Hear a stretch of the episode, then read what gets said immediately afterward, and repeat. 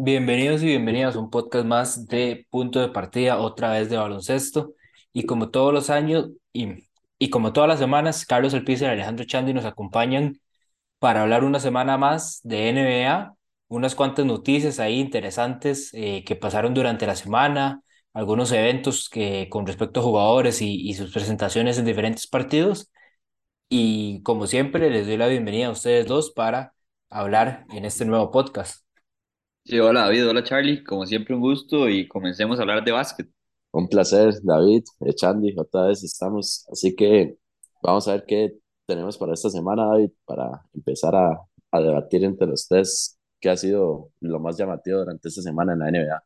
Y como les digo, un par de ahí de presentaciones, ¿verdad? Que destacan que, bueno, eh, el, el, durante el sábado tuvimos varios jugadores poniendo unos 40 puntos, algunos acercándose ahí, ¿verdad? A, la famosa marca de los 50, los, los eh, 50 Burger, ¿verdad? Que, que le llaman en la NBA. Pero ya el día de hoy, domingo, primero Darius Garland pone 51 puntos en la victoria de su equipo, los Cleveland Cavaliers, en lo que iba a ser el primer enfrentamiento entre Donovan Mitchell y Rudy Gobert, pero Mitchell eh, no, no jugó en este juego, descansó por, por molestias. Entonces Darius Garland agarra, eh, ¿verdad? Ese, ese protagonismo, 51 puntos, jugando 40 minutos, para, y aún así los Timberwolves salieron eh, victoriosos. Y en el segundo, en el segundo jugador, Joel Embiid con 54 puntos, me parece en este momento, ya lo que vendría a ser un career high para él. Porque digo en este momento porque todavía no ha terminado el juego ante el Utah Jazz, que está eh, súper parejo en esos momentos, falta de minuto 20. Y ya los Sixers, pues bueno, vienen, vienen con una ventaja de tres puntos. Entonces, eh, dos jugadores en una, en una misma noche con presentaciones de, de más de 50 puntos y lo que llama la atención es que son los primeros dos jugadores en llegar a esta marca en esta temporada. Sí, y un jugador como Darius Garland, que sabemos que pegó el salto el año pasado, fue All-Star, que no lo había sido, y, y un Joel Embiid que, que poco a poco deja de lado las lesiones que lo afectaron mucho a principio de temporada y está ganando el ritmo, ¿verdad? En el equipo de los Sixers. Lo que más me sorprende de Garland es también el hecho de que al no tener a Donovan Mitchell tuvo que tomar ese rol protagónico y siento que al tener usted a la par una superestrella, se va a tener ese, ese respaldo respectivo para poder eh, hacer este tipo de performance. Y es que lo, lo, que más me sorprendió de estos 51 fue que hizo 27 puntos en el último cuarto. Entonces, aparte de 10 triples. Entonces, vemos que Garland se tomó muy en serio ese rol protagónico de superestrella de equipo para poder tratar de ayudar al equipo de los Cavs. Lastimosamente se van con la derrota, pero creo que se van con un buen sabor de decir de que Garland puede tomar ese, ese rol de, de protagonismo y de, su, y de superestrella cuando, él, cuando, cuando más se vaya a necesitar. Y, les tengo un par de preguntas con respecto a estos dos partidos. Joel Embiid, de momento 55 puntos eh, tiene el juego. Este, y es el, el jugador de la historia de los 76ers con la segunda mayor marca, ¿verdad? En cuanto a anotación en un juego desde 2005. A ver si recuerdan quién pudo haber sido ese jugador que en ese, en ese encuentro fueron 60 puntos. Allen Iverson. Exactamente, Iverson fue el último jugador en, en, eh, en, en fue el último jugador con 60 puntos en el 2005, desde ese entonces 55, que es lo que lleva en vida, sería como la marca eh, que más se le acerca. Y es que también tengo, también tengo una lista para lo que vendría a ser, eh, para lo que sería también para Garland y ver eh, si, si logran eh, adivinar, ¿verdad? El, el, tercer jugador, porque los, Darius en ese momento es el cuarto jugador en toda la historia de los Cavaliers, con un juego de 50 puntos. Y los otros tres, dos son bastante evidentes, pero que, a ver si, si pegan los tres juntos. Yo diría LeBron James, Kyrie Irving. Y ahí van dos. LeBron James nueve, en nueve ocasiones diferentes a lo largo de su carrera con los Cavaliers. Kyrie Irving dos. Y el tercero es un jugador de los 60s y 70s. No sé si, les, si se les ocurre de alguna forma, Carlos. Sí, no, no sé si estoy perdido, pero no sé si es, es, es que yo no sé si era Walton, eh, Bill Walton, pero, no, pero estoy perdido. Bill, Wal Bill Walton no con los Cleveland Cavaliers. En realidad iba, iba, bastante cerca porque Walt es el primer no, es el nombre del jugador y el apellido es Weasley, un jugador de los cerca de los, de, que estuvo en Cleveland tres temporadas y, y logró 50 puntos eh, con 20 canastas, porque en ese momento todavía no estaba en la línea de tres, y 10 tiros libres. Y ahora la pregunta que les hago es, ya va Embiid y Garland con los primeros partidos de 50 puntos, ¿ahora quién sigue? Ya Morant, diría yo. Ya Morant o Luka Doncic. Yo podría decir esos mismos. Ya Morant, Luka, no, no sé quién más podría llegar a acercarse a hacer esos 50 puntos. Podría decir que Max, inclusive ahorita mismo, antes de que, se, antes de que Harden se vuelva a recuperar. Tyrese Max es un pick interesante por parte de Charlie. Yo siento que tal vez un Devin Booker se podría estar acercando eh, próximamente o incluso un Jason Tatum. Siento que en estos momentos con el nivel que está teniendo, demostrando Tatum en los Celtics, yo creo que lo podríamos estar viendo en los 50 eh, en, en los próximos juegos. Y hablando de, eh, y hablando de, de un poco de presentaciones individuales, llegó el debut de la Melo Ball, un jugador que pues no, no nos estaba haciendo falta un poco a nosotros eh, eh, como, como aficionados y también incluso a los mismos Charlotte Hornets que en estos momentos están de número 14 en, en los rankings del este, tres victorias, 11 derrotas y el Amelo eh, debuta en un juego contra el Miami Heat que termina siendo pagado por un Max Strauss que anota 31 puntos pero Lamelo regresa con 15 puntos, 6 rebotes, 6 asistencias y dándole un poco de dinamismo, ¿verdad? A este equipo de Charlotte. Sí, porque es el jugador más importante de este equipo. El año pasado tuvo una temporada brillante y esperaríamos que se quede igual, ¿verdad? Que, que aumente todavía más ese nivel y llegue a ser todavía más All-Star de lo que fue el año pasado. Pero es un partido donde da buenas sensaciones, se vieron buenas transiciones atacando el canasto, además de eso un tiro para vencer la bocina, creo que fue al medio tiempo. Entonces, un, jugador que, que, tiene esa personalidad y puede liderar a este equipo, y hay que ver hasta dónde pueden llegar estos Hornets que todavía no han encontrado la fórmula, ¿verdad? Esa es una gran noticia para Charlotte, porque claramente, eh, en primer lugar, es un, es un jugador que, está que, lo están construyendo alrededor de él, aunque también su, eh, su papá, Lavar Ball, que es, es, uno de los, creo que es una de las figuras de paternas de más este, de mayor divulgación en, en, Estados Unidos, que dijo que quería pues traspasarlo a un equipo como los Chicago Bulls junto con su hermano Alonso para tratar de competir por algo más serio, pero al menos ya con, después de esas tres semanas más o menos que estuvo fuera, eh, la Melo dio buena sensación para los Hornets, que lo ocupaban bastante, la verdad, porque sí, dejado, este, esos, esos Hornets estaban un un poco, no tanto por decir muy mal, porque sí tenían que ver fórmula, ver la fórmula que tenía Terry Rozier de cargar toda la, toda la ofensiva para, llevar el balón y crear juego. Así que vamos a ver cómo, cómo empieza a responder eh, Lamelo después de, todo este tiempo fuera. Dio buenas sensaciones, como dijo Chandy. Me gustó bastante los, los minutos que le dieron. Así que a esperar cómo se, se sigue desarrollando durante la temporada. Con, con la Melo ahora de regreso, levantan un poquito más estos Charlotte Hornets, los podríamos ver ya escalando posiciones o, o los dejamos todavía en, en estos rankings ahí abajo en la tabla del este. Eh, yo creo que en este momento está difícil meterlos, porque es que como habíamos dicho, el este ha mejorado mucho y el equipo de Charlotte en este momento está de penúltimo, bueno, en realidad empatado con el último lugar, que son los Detroit Pistons, nada más han ganado tres partidos los dos equipos, y arriba de ellos está Orlando Magic, que ha mejorado bastante en realidad, con cuatro ganados, el Miami Heat y los Brooklyn Nets, que están de 11 y 12. Esos dos equipos no se van a mantener ahí, entonces está complicado que se metan al, al Playing Tournament, pero, pero fijo van a mejorar ese récord, diría yo pueden mejorar el récord, pero no los veo entrando a play porque sí les falta un poco más de jugadores de peso. Creo que se está sintiendo bastante la, la, la ausencia de, de Miles Bridges, que fue casi que su mejor jugador la temporada pasada y que de esta temporada, pues técnicamente le hicieron separado de la planilla. Así que hay que, hay que ver cómo Lamelos eh, aporta ahora este, esa función de, de, de jugador, del, del, mejor jugador de la franquicia para poder eh, sacar a flote a, a, los Hornets de donde están, casi que último lugar técnicamente.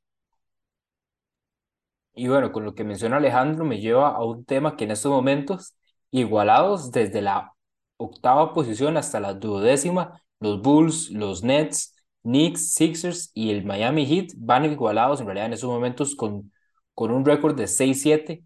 Eh, probablemente con la victoria de los Sixers se escalen posiciones a, a, a, octava posición, ahora ya con un récord de 7 victorias con 7 derrotas. Pero eh, la pregunta que les tengo es, tomando en cuenta nuestras predicciones iniciales, de estos cinco equipos, ¿quién ven, digamos, como su mayor decepción en, este, en estas primeras tres semanas de NBA? ¿Y cuál equipo ven levantando, digamos, eh, de forma más pronta eh, en estas próximas semanas? Podríamos poner, tal vez es decepción, pero fue como, por decirlo de manera momentánea, los Brooklyn Nets, fue por el hecho del mal arranque que tuvieron antes de que saliera Steve Nash de entrenador y que, que ya pues nombraran eh, de manera permanente a, a Jack Vaughan. Creo que ahorita ya están encontrando la fórmula para ya empezar a salir y creo que es un equipo que podría decirse que se está manteniendo en esta posición por el hecho de como por el hecho de que como por el equipo que tienen son los Knicks, aunque también me tiene como un poco decepcionado el Miami Heat que técnicamente mantiene la misma base del año pasado que llegaron a las finales de, a las finales de conferencia y que estén tan abajo en las posiciones, creo que están afectando bastante. Obviamente, sí veo que, que por las salidas de, de, jugadores muy claves estén ahí en estas posiciones, pero de igual manera lo veo un poquito con decepción al Miami Heat para lo que nos tiene acostumbrados, que era pues una mentalidad muy ganadora, mentalidad de estar siempre en los primeros cinco lugares de la conferencia, queriendo llegar a estar arriba en el top 4. Entonces, para mí, estos son como mis, como mis hot takes por el momento. Sí, me gusta ese de los Nets porque sabemos que Charlie es fan de los Nets, ¿verdad? Entonces ahí también eh, tirándome un poquito a, a su equipo, pero le, eh, también le tira al equipo de David, que lo está haciendo bastante mal, el equipo de Miami. Tal vez el jugador que no ha dado la talla ha sido Kyle Lowry, ¿verdad? Con tanta lesión y tanta inactividad, no le ha traído bien al equipo. No hemos visto ese Miami que llegó a la final contra los Lakers en la burbuja. Y bueno, esperamos que lo hagamos. Pero yo me voy con un equipo del oeste y me voy con los, con los Timberwolves. Si bien tienen un 6-8 de récord y como dijo David, ganaron hoy contra Cleveland, es, esperaba un poco más de este equipo porque digamos, el equipo de, de OKC está por arriba y este equipo, los Wolves, fichó a Rudy Gobert, una decisión bastante controversial para mí y yo no la sentí la correcta porque es un jugador que llegó a estorbarle prácticamente la pintura a Kat. Si bien es un jugador que, bueno, tiene, que pone buenos números, tiene buena defensiva, que no tiene tiro para nada. Entonces eso está limitando a los T-Wolves, que más bien basan su, su, ofensiva en Ant-Man y en Carl Anthony Towns, que en realidad no hemos visto la mejor versión, versión de él esta temporada. Entonces hay que ver qué hacen los Timberwolves, pero me parece que se están eh, arrepintiendo de haber fichado a Rudy Gobert y darle esa cantidad de, de, de, dinero con la que viene Gobert en su contrato, ¿verdad? Y en la parte del oeste también podemos mencionar ahí un poco, para mí un poco los Sacramento Kings, eh, yo sí tenía un poquito más de expectativas, han ido levantando poco a poco, de Aaron Fox ha tenido algunas cuantas presentaciones muy destacadas, eh, pero de momento los Kings me están debiendo un poquito para, digamos, poniendo que digamos que los Spurs y los Thunder van eh, incluso mejor en esos momentos que los que Sacramento, eh, pero yo siento que pueden levantar pro, pronto. Y también los, los Golden State Warriors es otro equipo en el oeste, en estos momentos con cinco victorias, siete derrotas.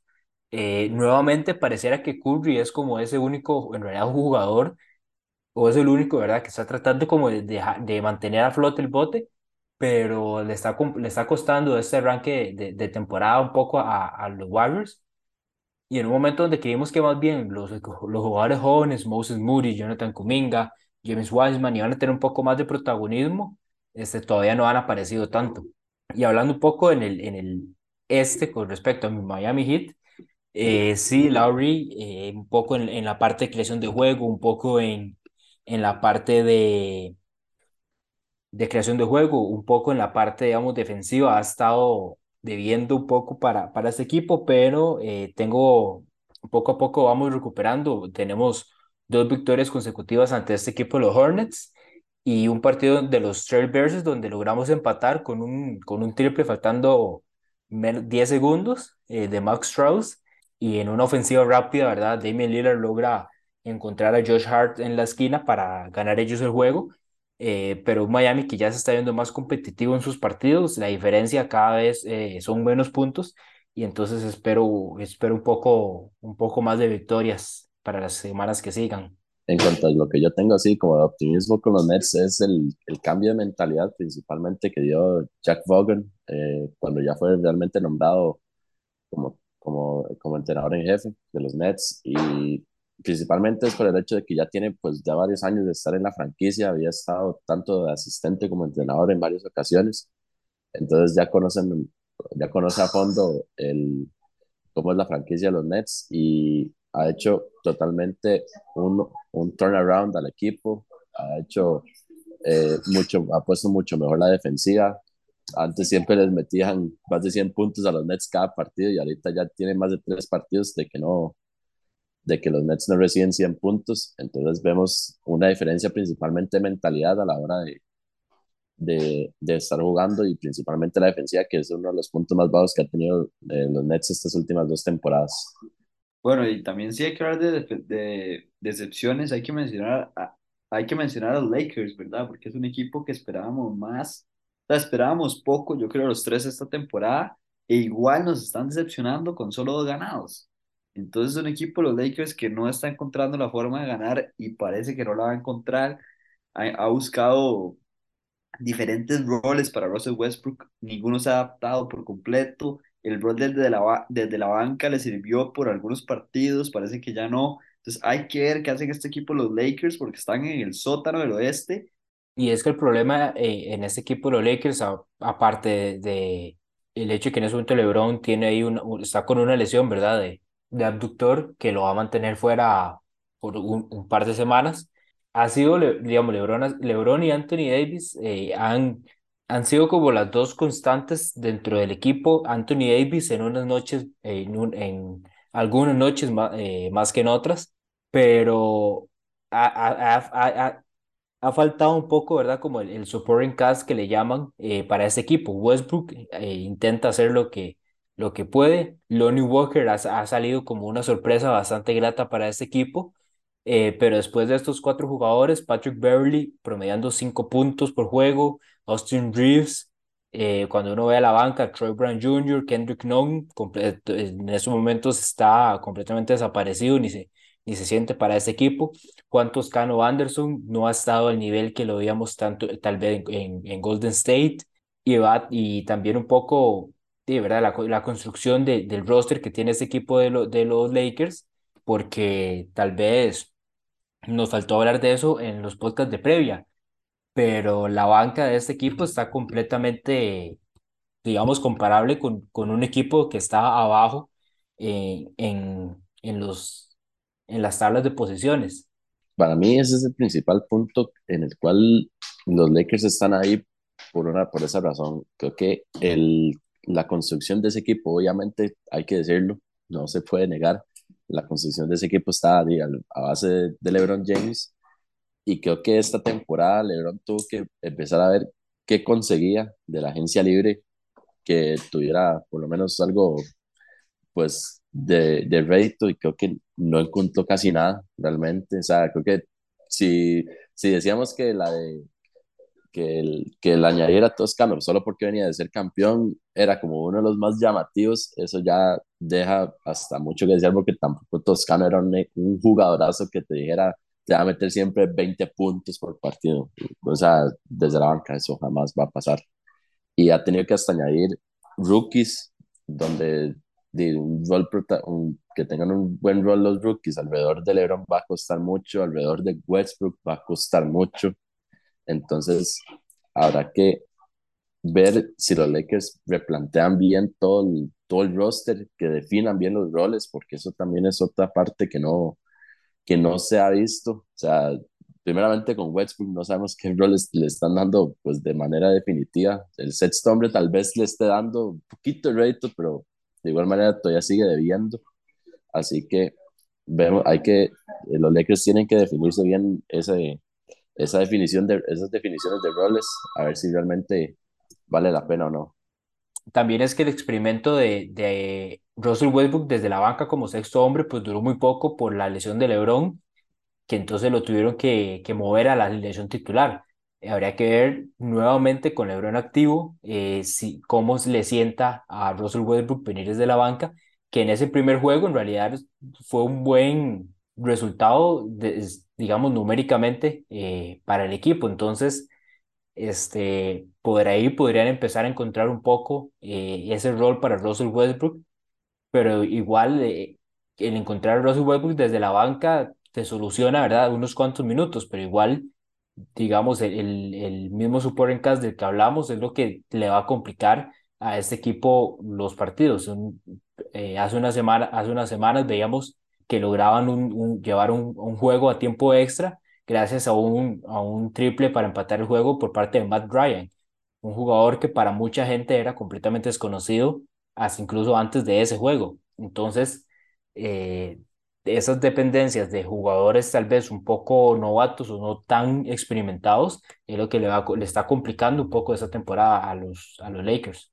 Y además de eso, perdieron jugadores como Horton Tucker, ¿verdad? Que era un jugador que aportó bastante la temporada pasada. Esos jugadores que decía Charlie que le faltan a este equipo, jugadores espodráticos desde la banca, que cuando tengan la oportunidad sean muy efectivos y puedan conseguir bastantes puntos. No lo han encontrado, entonces hay que ver qué hacen, pero esta no es la forma de, de hacer un equipo ganador, ¿verdad? Vayamos ahora un poco al plano internacional y para esto voy, voy a introducir tal vez a, a Charlie, eh, que es el, el, que más atento está de, de las competiciones internacionales, porque en este momento están en la quinta ventana, me parece, de eh, las competiciones o de los clasificatorios para el Mundial de baloncesto 2023 que se va a celebrar en Tailandia, Indonesia y Filipinas. Eh, y bueno, un par de noticias con respecto a eso. Canadá ya es la primera selección, me parece, en el área americana que consigue su clasificación. Y Víctor Wembanyama tuvo su debut con eh, la selección francesa en un juego donde puso 20 puntos y bueno, hasta pareció, ah, por, por tramos pareció un poco injusto eh, el Víctor, ¿verdad? En, en, ese, en ese escenario. Vi un poco de, de los highlights de, de Wembanyama eh, con la selección de Francia en este debut contra Lituania, que ganaron por, por 25 puntos. Y, o sea, totalmente, uh, no sé quién fue el que dijo, se me, se me olvidó el nombre, lo, lo leí muy rápido, de que dicen de que Wembanyama tiene las, los aspectos defensivos para bloquear eh, los tiros como Rudy Gobert, pero tiene los skills ofensivos para tirar como Kevin Durant. Entonces, es un alma de doble filo a la hora de enfrentarlo porque es un jugador muy largo, o sea, cubre demasiado espacio para cualquier lado que, que desea, que desea llegar a, a defender o atacar. Entonces, es verdaderamente uno de los mejores assets que ha descubierto Francia de cara a, lo que se viene, pues principalmente el Mundial, que es el otro año, y posiblemente eh, las Olimpiadas que van a ser pues en París en, dentro de un par de años. Y bueno, interesante sería ver, digamos, que ya con este debut, eh, Víctor lo podemos ver en el Mundial y como dice Charlie, en estas Olimpiadas, porque bueno, esta temporada todavía se mantiene en Europa, de momento proyectado para ser el primer pick eh, en este futuro draft, ¿verdad? Y que hablábamos de que cual, todos los equipos en estos momentos eh, viendo a ver cómo, cómo pierden juegos para, para toparse ese primer pick y, agarrar a Víctor, que es un talento que, que como, dice, como dice Charlie, pues tiene una estatura de 7'2, un, una, un, un, cuerpo parecido a Rudy Gobert, pero la habilidad para driblar, para lanzar de, muy parecida a un Kevin Durant. Entonces vemos que es un jugador muy completo ofensivamente y que en las pasadas Olimpiadas no estuvo presente para este equipo de Francia, porque siempre han optado internacionalmente eh, cuando tienen su, digamos, su lista completa de jugadores por un equipo más veterano, pero sería interesante ver un Víctor Wembanyama a la par de Rudy Gobert en este próximo Mundial. Y si Víctor puede jugar a la par de Rudy Gobert y ser efectivo, eh, tenemos un jugador generacional completamente. O sea, si ya pensábamos que es una superestrella, si puede hacer eso, porque Rudy Gobert es jugador muy grande, entonces eh, Wembayama va a tener que volverse o basarse más en sus habilidades técnicas y agilidad. Vamos a ver un, el, el verdadero jugador que es y a ver qué puede hacer en este equipo de Francia, que es bastante fuerte ya. Inclusive habían, habían hablado de que supuestamente con la nacionalización de, de Joel Embiid hay que imaginarse ese Big Three de, de jugadores grandes. Wembanyama, Gobert y Embiid. Entonces hay que ver si los utilizan a los tres juntos en cancha o que alguno tenga que tomar un rol de sexto hombre que pueda ser Wembanyama solo por la edad para, para tener ese derecho de piso, pero no me sorprendería que jugara Francia con esos tres jugadores grandes a la misma vez. Y bueno, ahí sí que estaría interesante Francia para esas Olimpiadas eh, y ver si le quita la, la corona a Estados Unidos, tomando en cuenta que esas Olimpiadas van a ser ahí en Francia, en París. Entonces, bueno, sería, sería verdad. Me imagino que los franceses irían con las mayores expectativas para llevarse la medalla de oro. Pasando entonces al último tema para poder ir cerrando el podcast de esta semana. Eh, la NBA sacó eh, sus camisetas, la City Edition que llaman, 29 camisas para los equipos de la NBA. Utah Jazz eh, no tuvo, no tiene camisa City Edition en esta temporada y quiero saber cuáles son las camisas que más les gustan. Por, primero empecemos con las camisas que más les gustan a ustedes. Bueno, por mi parte tengo siete picks de las camisas que más me gustaron de la City Edition que sacaron esta temporada y voy a dar la lista. Eh, son las de Boston, Brooklyn, Miami, New Orleans, Houston, San Antonio y Cleveland. Esas fueron las siete favoritas mías para de, de, de las 29 que salieron para esta temporada. Houston, eh, Houston, Houston, yendo a un, a un throwback, ¿verdad? Esas camisetas con un estilo parecido al de Hakim Olajuwon y, y esos campeonatos que lograron eh, en la década de los noventas. Por parte de la de Miami, eh, a mí, yo más bien esa la meto como entre las que no me gustan, pero tampoco me disgustan. Siento que ya el, el, el, el mashup de Miami Vice y en esos momentos es parecida a la temporada pasada, que tenían una camisa negra y entonces tenían como intercambiables ahí o, o hacían un mix de todos los, los uniformes del pasado para los números y los nombres. Entonces, eh, digamos, el único cambio es que ahora en vez de ser negra la camisa es blanca, entonces es como, no sé, estaría más bonito como un diseño un poco más nuevo. La de New York es una que estéticamente está, a mí me gusta bastante. New Orleans también me gusta. Eh, Cleveland es, como dice Charlie, Cleveland es de, mis favoritas. Pero yo creo que la que más me gusta de todas es la de los Sixers, un, diseño sencillo, eh, con una frase, en vez, de, en vez de utilizar, digamos, el escudo del equipo o las iniciales, eh, con una frase por la que es conocida la ciudad de, de Filadelfia. Entonces, para mí, mi favorita es esta de, de los 76ers. Está interesante esa sí de los Sixers. A mí me gusta mucho la de los Spurs.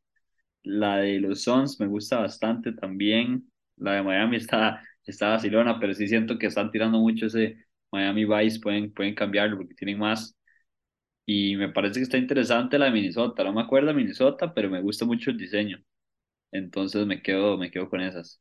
Y bueno, yendo entonces al otro lado, ¿cuáles son las que menos les gustaron? Es que hay varias que son bastante parecidas, ¿verdad? Como muy simples. Yo diría que la, la, de, la de los Celtics no me encantó, me parece que pudieron haber hecho más. La de los Hornets tampoco me gusta. La de Detroit tampoco, ese verde no me gusta. Y, y la de New Orleans me parece que está muy parecida a la que estaban usando antes, ¿no? Tal vez con, con cambios de colores, pero sí, sí es un diseño que anteriormente, anteriormente hemos visto. Yo por mi lado, la de Portland, me costó demasiado identificarla, era una de las que no lograba, por, de, de ninguna forma lograba encontrar a qué equipo le pertenecía. La de los Warriors tendría que tener como el backstory de por qué la rosa, tanto en el centro de la camisa como en, el, como la parte baja, pero ese, esa rosa ahí en dorado la veo demasiado, ra demasiado raro y no, no, no me termina de, de calzar. Esa es como en, en, ese momento la de los Warriors, es la que menos me gusta de todas. Sí, sí, no, estoy de acuerdo. No la agarro de, de dónde Sí. es que sale. Ese print parece como si lo compró ahí en Pequeño Mundo. en Pequeño Mundo, dice. Bueno, en cuanto a, en cuanto a los picks míos de las, de las que no me gustaron, eh, pongo la, las de Detroit, la de Washington, la de Phoenix, la de Portland y la de Indiana. La de Washington todavía se la puedo comprar si usted dice que están con, la, con el apoyo del, del mes, del, del mes del, del, cáncer de, del cáncer de mama, pero digamos ya así para referirse a un City Edition o para este, usarla en cualquier otro, eh, cualquier otro mes del año, no, no me gusta. Y este, para mí la de se lleva casi que los honores como la más fea de todas, porque no sé, no le encuentro, como que ese, ese color no, no calza con, ni con la ciudad, ni con el estado, ni con nada referente al equipo del todo. Y bueno, con esto cerramos entonces el podcast de esta semana. Eh, un poco, un podcast un poco variado con performances de jugadores, hablando un poco de decepciones, ¿verdad? Tanto en el este como en el oeste del equipo, eh, jugadores internacionales, como hablamos de Víctor, eh, y un poco ahí, ¿verdad? De, de, estas camisetas nuevas que estarán que ya han estado vistiendo los equipos esta semana desde que salió su, desde que las presentaron. Y bueno, nos veremos la próxima semana para seguir hablando un poco más de NBA y ver qué, qué va pasando, ¿verdad? Esta, en esta semana. Recuerden seguirnos en nuestras redes sociales y nos vemos la próxima semana.